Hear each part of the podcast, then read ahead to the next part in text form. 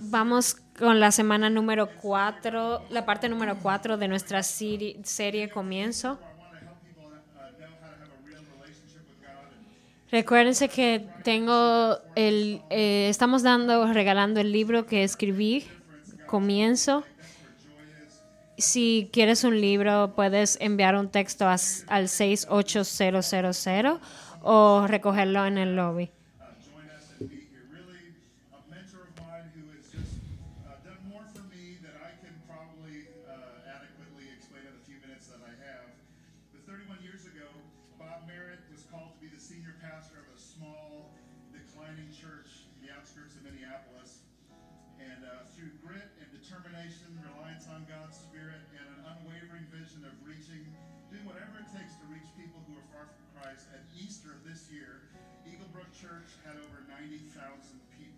Y hoy va a predicar el, el pastor um, Bud Merritt, que es de la iglesia de Minneapolis. Y él tiene una iglesia que, que en Easter, en el servicio de Easter, tuvieron 90 mil personas. Es una iglesia que ha crecido bastante. Y, pero quizás la- te- tengo por seguro que no has escuchado de Bob Merritt porque él no lo hace para que conozcan, lo conozcan a él, sino su ministerio. Y, y que, que es un ministerio de servir a Cristo y es enfocado en el Señor.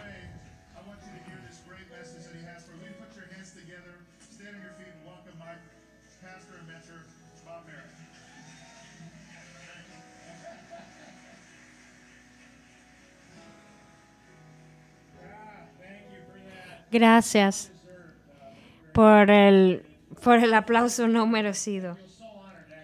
Es un honor para mí estar aquí.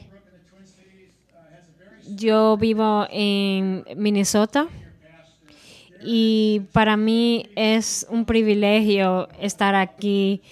Y quiero decirles que el pastor Darren, nosotros le amamos mucho y es uno de los mejores pastores en, en- aquí en Estados Unidos. Yo he, yo he estado en muchas iglesias y quiero decirle que su pastor es especial. Y esta es una de las mejores iglesias en la nación. Estoy tan emocionado de ver lo que Dios está haciendo en esta iglesia. Esta es mi familia. Mi esposa, que es la, la, la roca de, de esta familia. Estos son mis hijos y mis hijas y, y sus esposos. Ustedes ven que todo el mundo está sonriendo, pero también eh, todo el mundo estaba quejándose porque tenemos que hacer esta foto en el frío. Hoy vamos a hablar de hacer una diferencia. Y yo creo que Dios nos ha llamado a hacer una diferencia aquí en la tierra. Todo el mundo quiere hacer una diferencia, las personas que son vendedoras, los maestros. En Efesios 2.10 dice, Porque somos hechura de Dios, creados para buenas obras.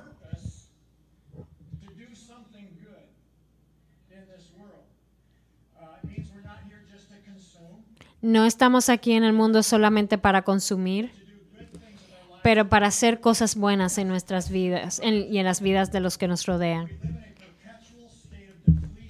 Si vivimos en un estado de, de, de que estamos vacíos, entonces no vamos a poder dar.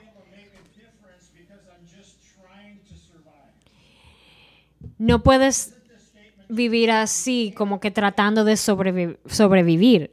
No puedes dar lo que no tienes. No puedes dar amor si no has experimentado amor, si no tienes amor en tu vida. No puedes dar o impartir sabiduría si no, si no pasas tiempo leyendo la Biblia.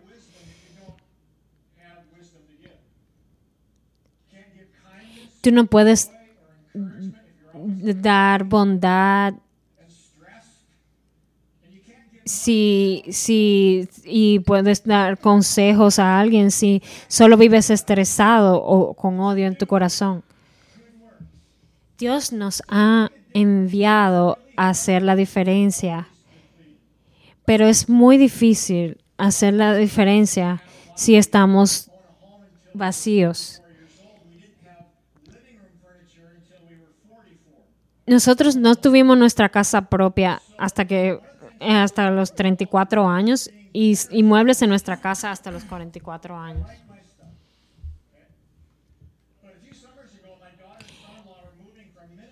Y hace unos veranos atrás mi hija y su esposo se iban a mudar. Y, y mi esposa dijo, Bob, mi, eh, ellos necesitan un grill, vamos a darle el de nosotros. Y le dijo, ellos pueden comprar su grill. Y le dijo, ya nosotros necesitamos uno nuevo, le podemos dar ese. Y le dijo, nosotros no necesitamos uno nuevo. Y pensé esto, ¿qué haría Jesús si tuviera un grill? Y después pensé, pero Jesús no, no necesitaría un grill. Y si Jesús no necesitaba un grill, ¿por qué mis hijos tienen que tener un grill?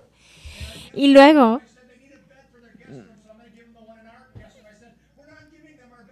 Y luego mi esposa dijo, vamos a darle la cama que tenemos en el cuarto de visitas.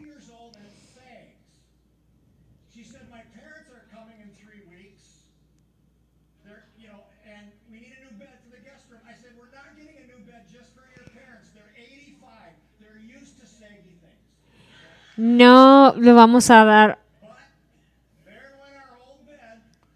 una cama nueva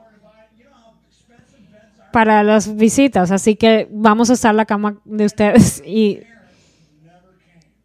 y los padres de, ellos, de él no, no fueron a la casa al final. Y mi, mi, mi mecedora favorita también, mi esposa se la dio. Cuando fui a visitar a, cuando me enteré que mi esposa iba a dar la mecedora, él dijo, no, tú, esa era mi mecedora favorita. Y ella dijo, tú nunca la usas. Y le dijo, porque no me dejas subir la del basement. Del... Así que cuando voy a- fui a la casa de ella, dormí en mi propia cama, que fue la cama que les di, mi propia mecedora, me senté, y en mi grill cociné hamburguesas en, sus- en su casa. Y lo que quiero decir con esto es que cuando damos es porque tenemos para dar. Tenemos que tener algo para dar.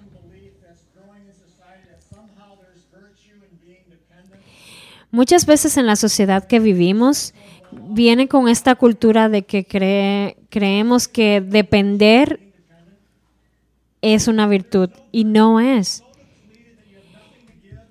No es una virtud vivir tan que vivir sin tener nada que no puedas dar.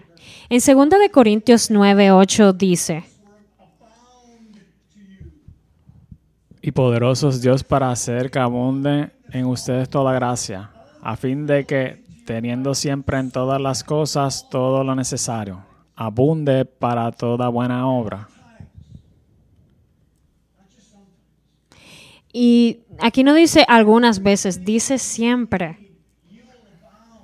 Dice que Dios te va a dar en abundancia todo lo que necesitamos. Dios nos ha llamado a vivir en abundancia. Espiritualmente, financieramente, en nuestras relaciones. Y yo entiendo, cuando tienes tres hijos en la casa, no es fácil vivir en abundancia. Quizás ahora mismo estás solo sobreviviendo. Pero esto es temporal. Dios es capaz.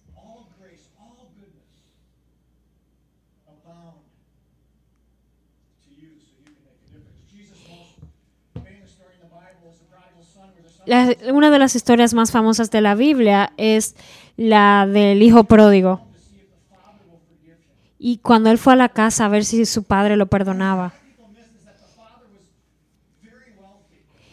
Muchas personas pierden que el eh, no, no piensan que que el, el, el padre era un hombre rico, te vivía en abundancia. Y él le puso una sortija que es un símbolo de riqueza. Y cuando hacen la fiesta,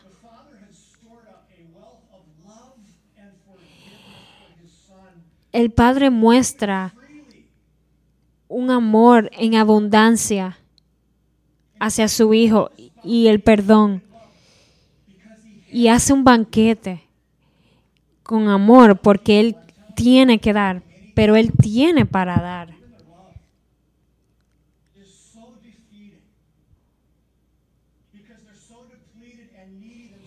Muchas veces estamos tan vacíos, no tenemos amor para dar. Estos pasados tres años han sido muy difíciles. Cada uno de nosotros hemos tenido altas y bajas en estos tres años.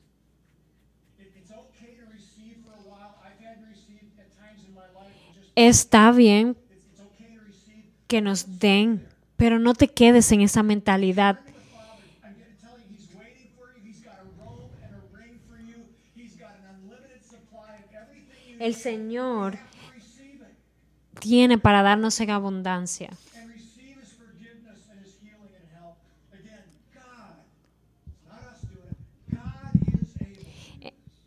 Dios es capaz de hacerlo, de darnos en abundancia. En todos los tiempos, no es un día u otro, siempre. Si no estás en abundancia, si no estás viviendo en abundancia ahora mismo,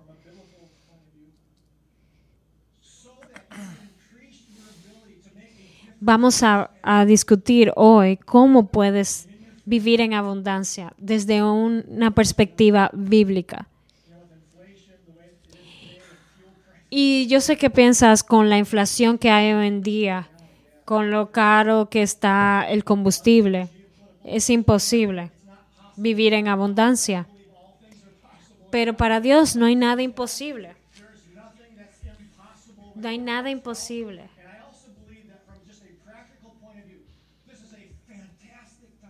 Esto es un tiempo fantástico para vivir en abundancia, para,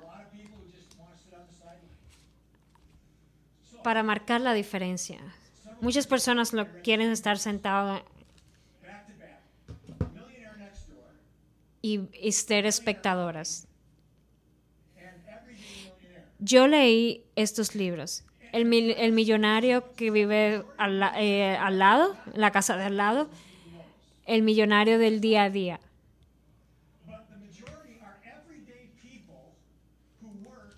Y déjame decirte que la mayoría de los, de los millonarios no vinieron, no son de que son millonarios por una herencia o por, o por pagos altos o por o personas que tienen salarios altos. Es por personas que trabajan día a día y ahorran.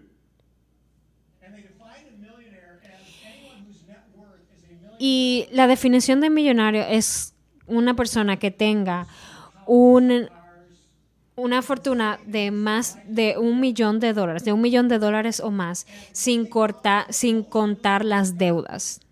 Y esto es incluyendo los bienes como casas, carros. Y lo que habla es de tres cosas.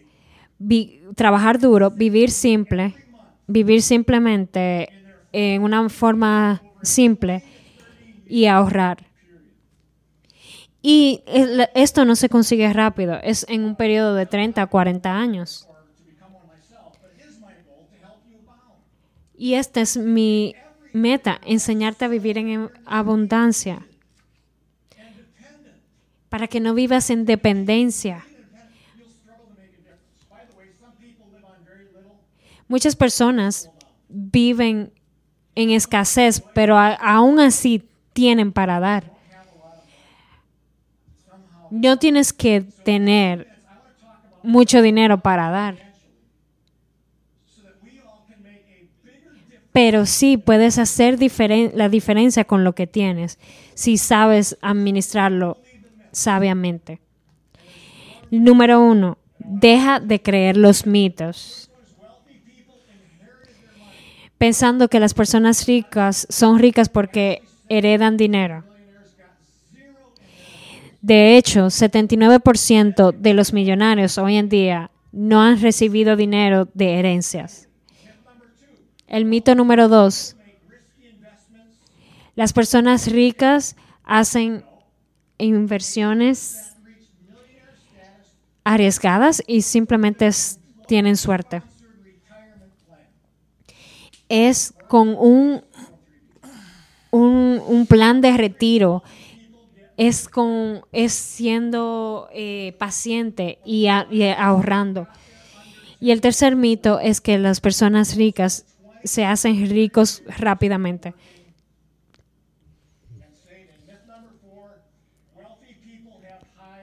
Y el mito número cuatro, tienen eh, trabajos que con altos salarios.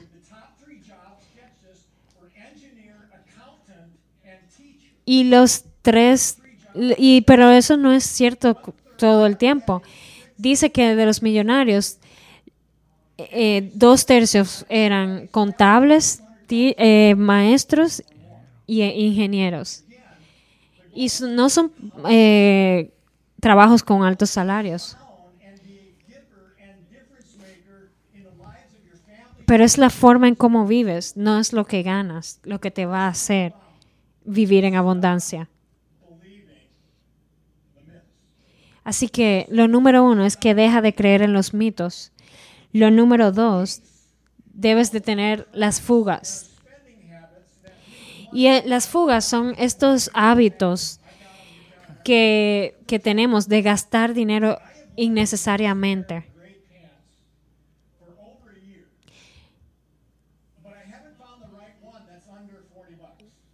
Date.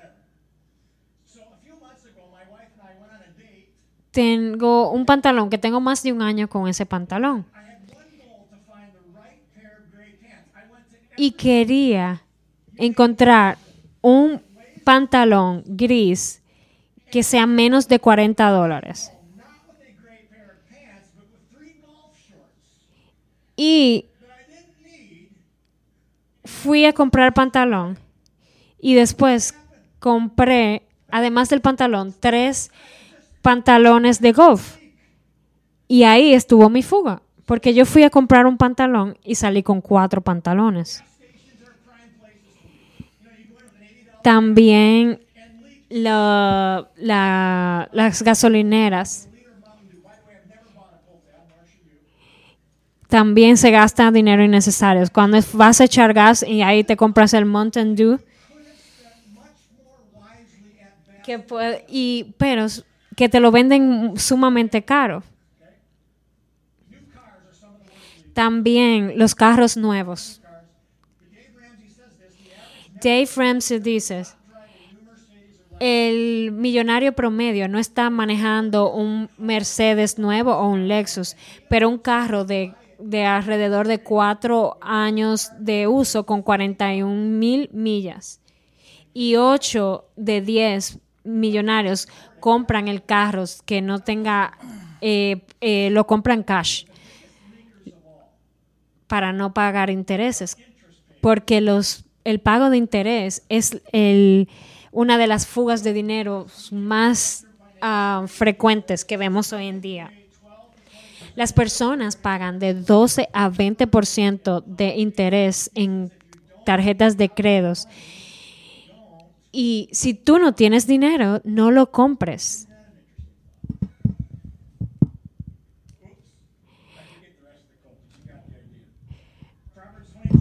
En Proverbios 22.7 dice, Los ricos son los amos de los pobres. Los deudores son esclavos de sus acreedores. No puedes vivir en abundancia si estás endeudado. Hace 20 años estaba sentado con, con mi equipo en la iglesia y le estaba diciendo que nosotros pagamos nuestros carros cash, que nosotros no casi nunca salimos afuera a comer. Y yo asumía que, que todos vivían igual. Entonces también le dije que, que- que daba más del 10% de nuestras finanzas en la iglesia. Y una persona dijo, nadie vive así hoy en día. Y ahora, esta persona que me dijo esto hace 20 años, practica estos principios y está financieramente libre.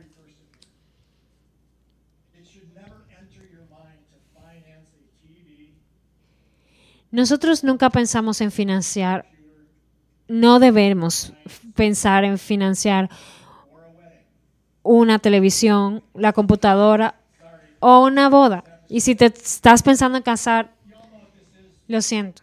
¿Sabes lo que es esto? El pastor muestra una eh, un periódico. Es algo que hay artículos y las personas escriben y se imprimen, porque mucha gente hoy en día no sabe lo que es un periódico. En este artículo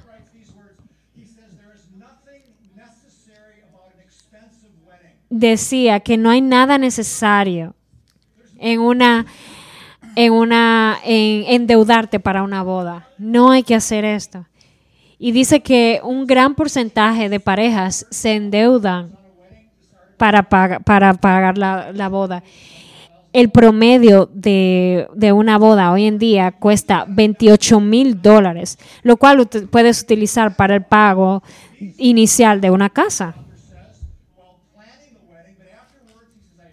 Y muchas personas, después de que gastan todo ese dinero, se arrepienten.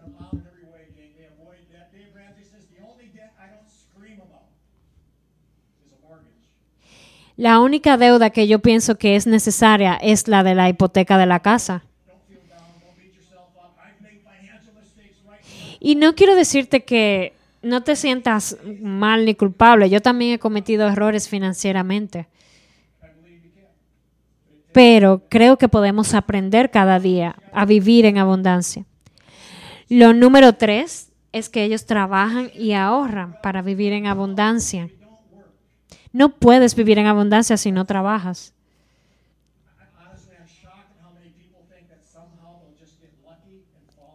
Y me impresiona tanto ver las personas que creen que pueden tener un trabajo simplemente por ser, por tener suerte.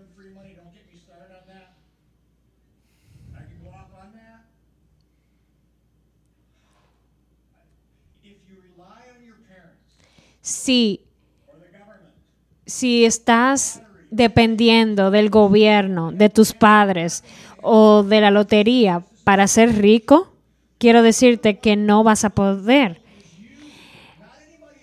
La, única forma de poder crear riquezas eres tú. No es por lo que otros te den. No vas a poder vivir en abundancia si estás dependiendo en lo que otro- otros te den.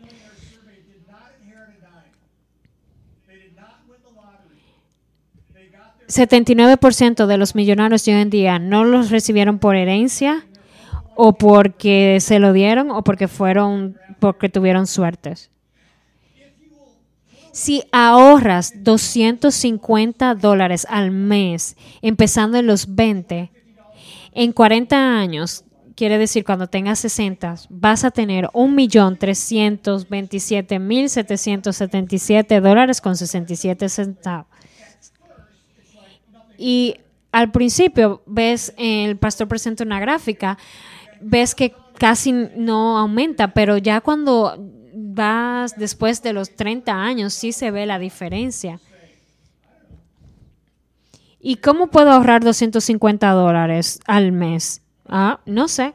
Quizás cortas la cuenta que tienes de Amazon Prime o, la o lo, que lo que pagas del cable.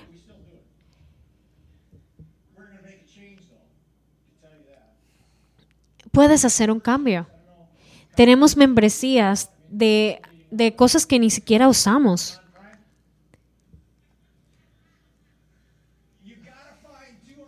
Necesitas encontrar esos 250 dólares para que puedas ahorrar. Sé que hay muchas personas ahora mismo están diciendo, no, no digas Amazon Prime. Quiero hacer unas, quiero hacer unas cuantas preguntas. ¿Estás trabajando duro? ¿Estás ahorrando? ¿Estás deteniendo las fugas? Este es un tiempo perfecto para ahorrar. and Dorito munchers.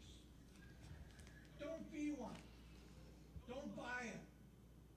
And don't waste your 20 dollars. No desperdicies tus 20, tus, tu, tu juventud. Hay un libro que me gusta mucho que se llama de definir la década. ¿Por qué los 20 años, el periodo de los 20 años, la década de los 20 es, es importante? Y es importante. Porque ahí es que puedes hacerte de una carrera. Puedes empezar con un buen trabajo. Puedes empezar a ahorrar. Pero muchas personas piensan, oh, cuando sea mayor hago esto o lo otro. Si desperdicias los 20, no, no, no de- desperdicies los 30.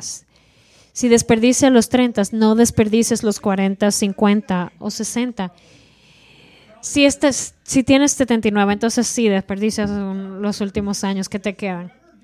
En Proverbios 13:11 dice, El dinero mal habido pronto se acaba. Quien ahorra poco a poco se enriquece.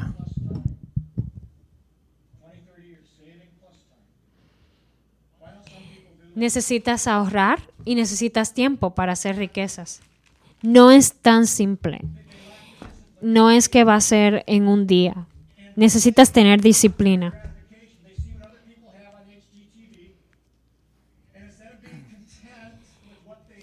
En vez de estar contento o satisfecho con lo que tienes, te cree, no, muchas veces tenemos esta ambición que, que empezamos a gastar con, en lo que, con lo que no tenemos y a invertir, eh, y, perdón, y a derrochar dinero en carros lujosos o ropas caras.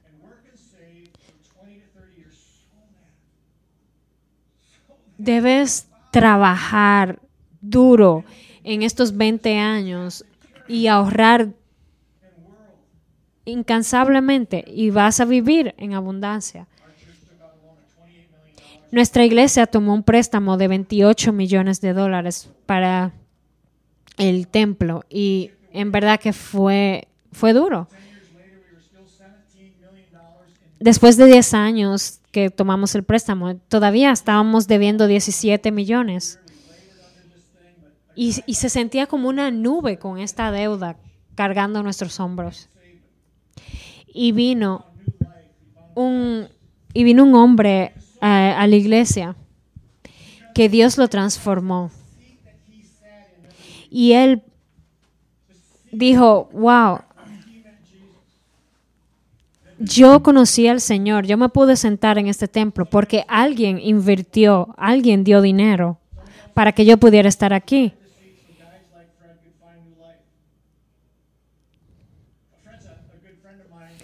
Y Fred, su nombre es Fred, él es muy, tiene, se le va muy bien financieramente.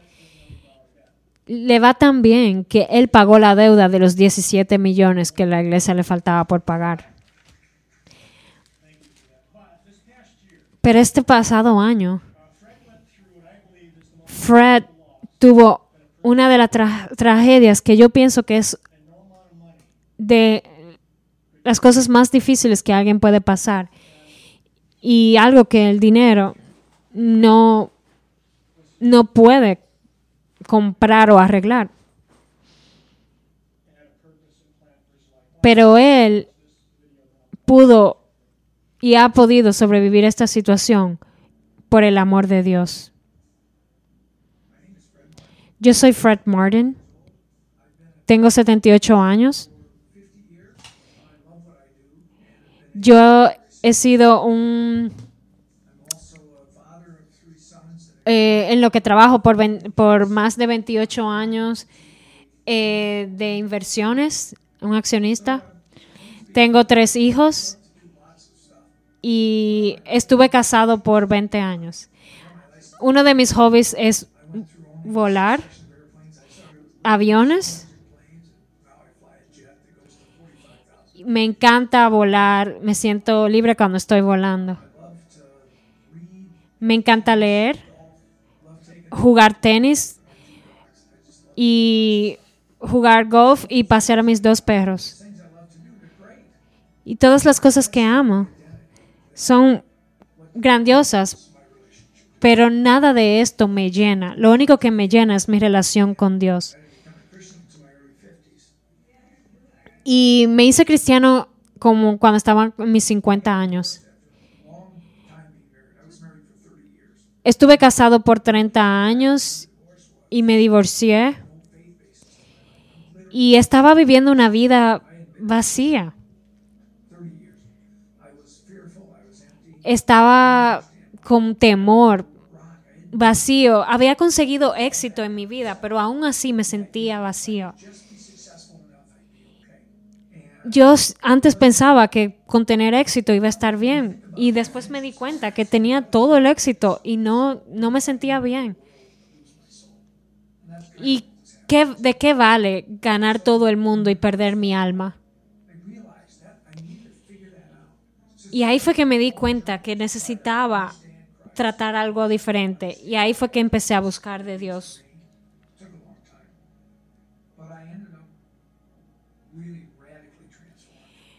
Así que cuando pasé por mi divorcio, ahí fue que toqué fondo y empecé a buscar de Dios.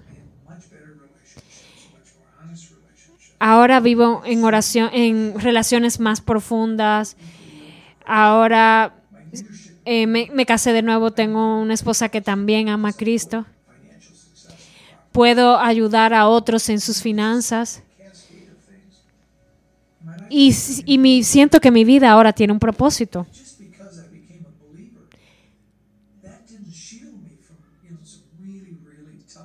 Pero no porque me haya convertido en cristiano, no, no, no, quis, no, no significa que no iba a tener pruebas. El año pasado tuve una de las pruebas más duras que he vivido. Recibí una llamada en mayo 13, mayo 12 del 2020. Y recibí una llamada que nadie le gustaría recibir.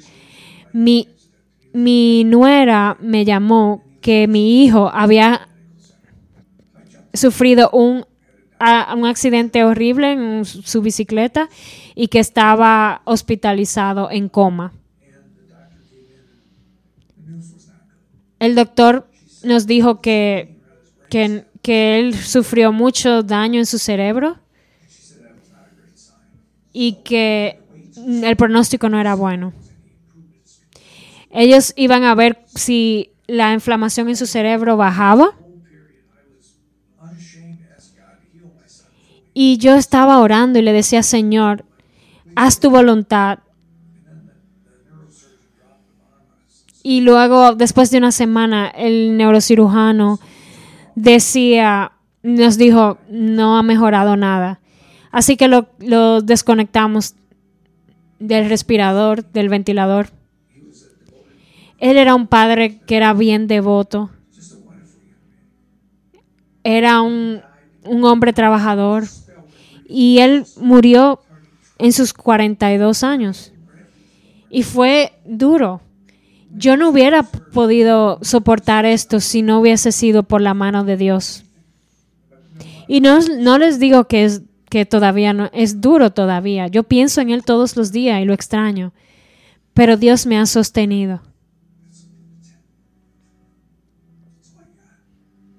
Es tan difícil ver cómo una vida se va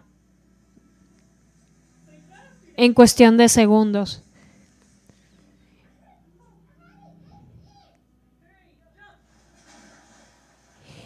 El pastor presenta, el, el señor Fred presenta un video de su hijo y su familia, haciendo actividades como en la playa o montando bicicletas. Si yo no, estu- si yo no tuviera a Dios, yo no hubiera podido sostener este momento.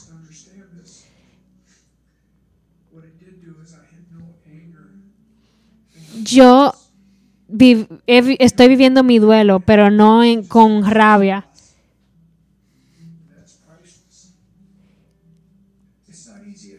No es fácil.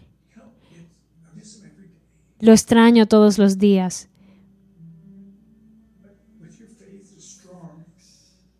Pero esto me ha, me ha permitido aumentar mi fe y enfocarme en que no es lo que haga para, para, mí, para mí, sino para servir a Dios. Después que Ter- Terry murió, mi, mi fe en Dios the Holy Spirit. Y el mejor lugar para pasar mi duelo, me he dado cuenta que es en la iglesia. Estoy en el proceso. Como creyentes van a venir pruebas a nuestras vidas, pero lo importante es saber qué vamos a hacer en estos momentos.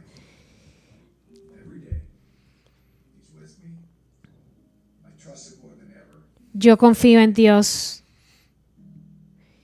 y sé que Él tiene. Él, tiene, en- es su voluntad todo lo que sucede en mi vida y Él tiene un propósito con todo. Todo el que está aquí, quiero decirte que eh, si estás luchando con tus finanzas, en tus relaciones, o quizás estás cansada o cansado de ser soltero, o quizás estás casado, pero estás casa- cansado de estar casado. Estos pasados años han sido de la pandemia han sido difíciles para los matrimonios.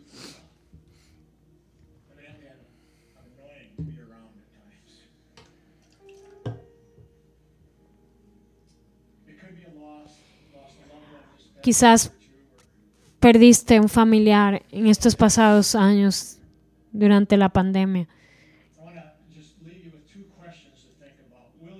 Pero quiero dejarte con estas dos preguntas. ¿Podrías poner tu confianza en Él y decirle, Señor, no entiendo lo que está, por qué me está sucediendo esto, pero confío en ti? Y la segunda pregunta es, ¿podrías tomar un paso para vivir en, en abundancia?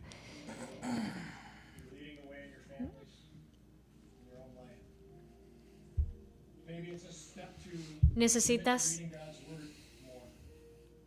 tomar un paso para vivir en abundancia. Quizás es leer más la Biblia. Quizás es buscar ayuda para ver cómo te organizas financieramente. Necesitas tomar un paso. Hay una placa que tengo, un cuadro que tengo en mi of- oficina que dice, soy débil, pero Él es fuerte y Él está conmigo. No quiero, pero Él quiere y Él está conmigo. No lo puedo hacer, pero Él lo hizo y Él está conmigo. Jesucristo pagó por mí el precio en la cruz y Él me ama. Para mí ha sido un honor estar con ustedes en esta mañana. Yo amo su iglesia, amo a su pastor y gracias por permitirme estar aquí. Dios les bendiga.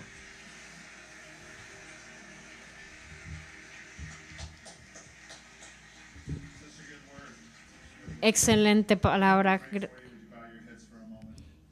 Voy a orar.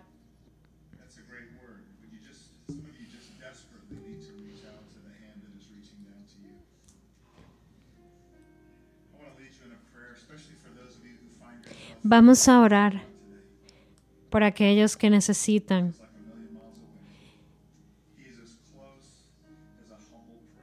Necesitan al Señor en sus vidas. Por favor, repite conmigo. Señor, te necesito.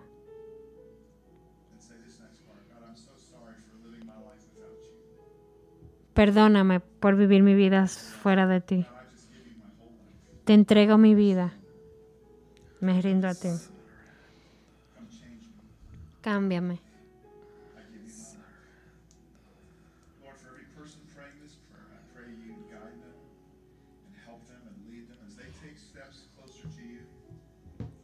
Oh Señor, te pido por cada una de las personas que hicieron esa oración con nosotros. Bendícelos, guárdalos, transfórmalos, dale una nueva vida. En el nombre de Jesús, amén.